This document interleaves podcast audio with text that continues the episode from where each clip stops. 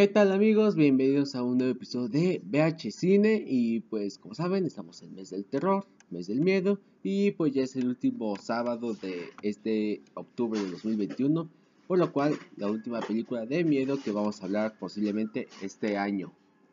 Así que pues empecemos. Y la película que vamos a hablar este sábado es Scream, una película de 1996, más específicamente estrenada aquí en México en el año del 97, un 31 de octubre, eh, perteneciendo al género de terror con misterio, eh, en una clasificación B15, con una duración de 1 hora con 40 minutos, una, una dirección de Wes Craven, con el reparto que tenemos a Courtney Cox, a Neve, Campbell, David Arquette, Drew Barrymore, Matthew Lillard, Skid Ulrich, Jamie Kennedy, Ross McGowan y Kevin Willett. Y ok, para empezar, Wes Craven ya había hecho anteriormente muchas películas de terror. La primera que muchas de conocemos es Pesadilla en la calle Elm, Elm Street, algo así. Para los que no saben a cuál me refiero, es las películas de Freddy Krueger. Él sería eh, el que haría la primera película, la cual hizo que veamos a actores como Johnny Depp eh, empezando y pues veríamos toda una saga que aunque la primera película fue muy buena, las demás serían una total aberración. De ahí dirigiría otras películas de terror, unas muy buenas, otras mediocres y llegaría en 1996 con esta. Esta, esta con esta película que después se volvería una saga que ya tendría que se contaría con cuatro películas después sería una serie como tipo que sería de lo mismo sin embargo sería como un reboot o remake algo así y ahorita pues este año se estrena una nueva película, Scream 5. Así que veremos qué tal, qué tal nos va con esa película. Y pues bueno, ¿de qué se trata todo esto? Pues como sabemos, eh, Sidney, que es la protagonista, Sidney, la protagonista, pues asesinaron a su madre y la violaron. En este caso fue alguien que no sabemos. Después eh, aparecerían nuevos asesinatos a jóvenes en especial, ya que es un slasher típico, sin embargo con el efecto de que no sabemos quién es el asesino. Y lo, mejor, simplemente es una persona normal, no sabemos que no es un monstruo, no es un zombie, no es alguien que está dentro de tus sueños, simplemente es una persona común que está asesinando y nadie sabe quién es eh, la posibilidad de quién sea.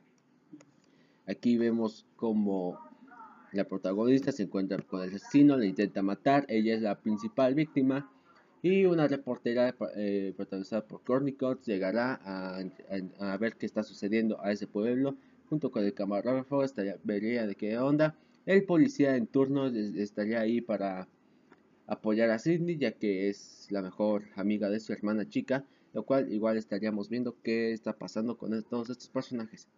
Y ok, primero que nada, ¿por qué me gusta esta película? Especial, en general me gustan las 4 de Scream. La 3 es, la neta sí es mala, pero hay que darle su apoyo. La verdad es que esta saga no ha sido de las peores. Ha sido más las que se ha conservado más o menos en calidad. Pero ¿por qué me gusta la primera? Bueno, porque es un slasher, aunque tiene todos los tópicos, tiene todo lo normal que debe de contener un slasher.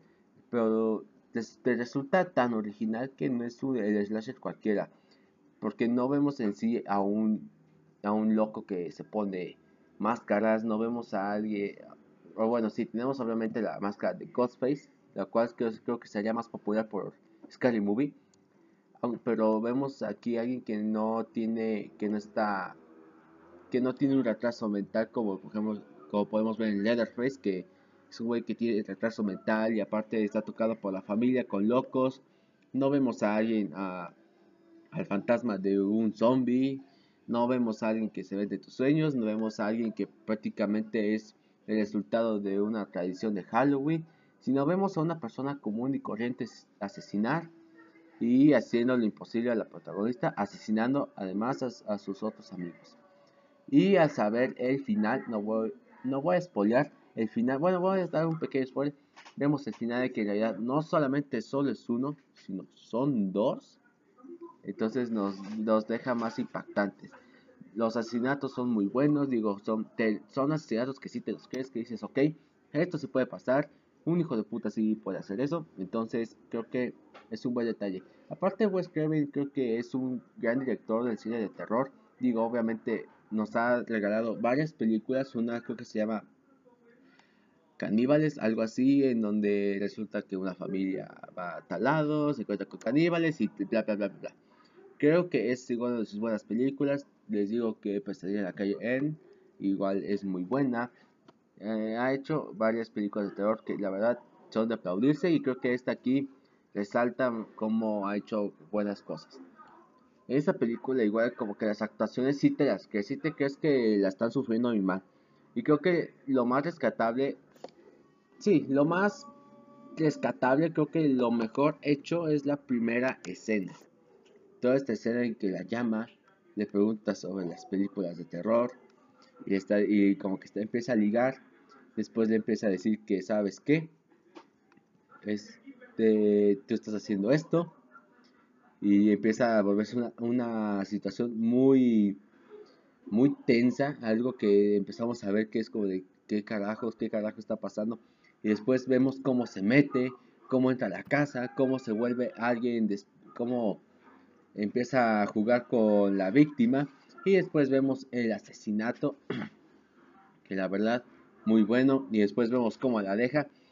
En serio creo que es una gran gran secuencia todo desde ese principio hasta esa escena es una gran secuencia. De ahí vemos pues obviamente vemos los demás pero sin embargo todo ese inicio todo ese inicio va de la, película todo ese inicio es lo mejor que vamos a ver en un trabajo de Wes Craven y en una película de horror cuando la primera escena te impacta tanto que te la quedas seguir viendo diciendo quiero más, quiero más, quiero más, quiero más. Creo que esto es Scream. Hay que aceptar que pues obviamente tiene todos los clichés, de todos los tópicos, pero eso no lo hace mala película. Todas las películas obviamente tenemos el cliché de un protagonista, la secundaria, la virgen, la que no, el negro y todo eso. Entonces, yo creo que más que nada es una película palomera Digo, tampoco vamos a decir que Scream es la mejor película del mundo del terror, pero si es una película palomera te la puedes pasar muy bien y creo que cumple con la función de simplemente te estoy entreteniendo con algo barato y sencillo y simplemente nos salió bien. Así de simple es, es Scream y creo que así es lo mejor. Y claro, los, las actrices pues obviamente como Drew Barrymore, no se pronuncia muy bien su apellido, perdóname, pues veríamos su salto como esta chica, como ya en películas de comedia, digo, la vimos eh, como si fuera la primera vez, en varias películas de Adam Sandler, la verdad, la hemos visto. Veíamos a Nip Campbell, que más que nada la conoceríamos por este personaje de Sidney Prescott. Veíamos a Cordy Cox, que después saltaría a la fama con Friends. Uh, Friends creo que no recuerdo muy bien de qué año sea, pero pues eso hizo que... Pero Friends fue su, su cosa más grande. Skid Ulrich obviamente se volvería un buen actor, lo veríamos después en Riverline. Matthew Lillard pues, pues como su personaje eres tú. Sin embargo, años después lo veríamos siendo... Eh, interpretando al personaje de Shaggy. David Arquette igual saldría en otras películas, sin embargo creo que todos lo conocemos por esta. Y algo que no me haya gustado de esta película, la verdad no. O sea, creo que es una buena película. Les digo, tiene todos los clichés, tiene toda la fórmula, tiene todo y aún así te resulta muy buena. Lo cual, eso yo creo que es algo que se debe de aplaudir. Ya que hay películas que hacen la misma fórmula, la misma eh, redacción de guion, lo mismo, el mismo cliché y le sale mal, mal con ganas.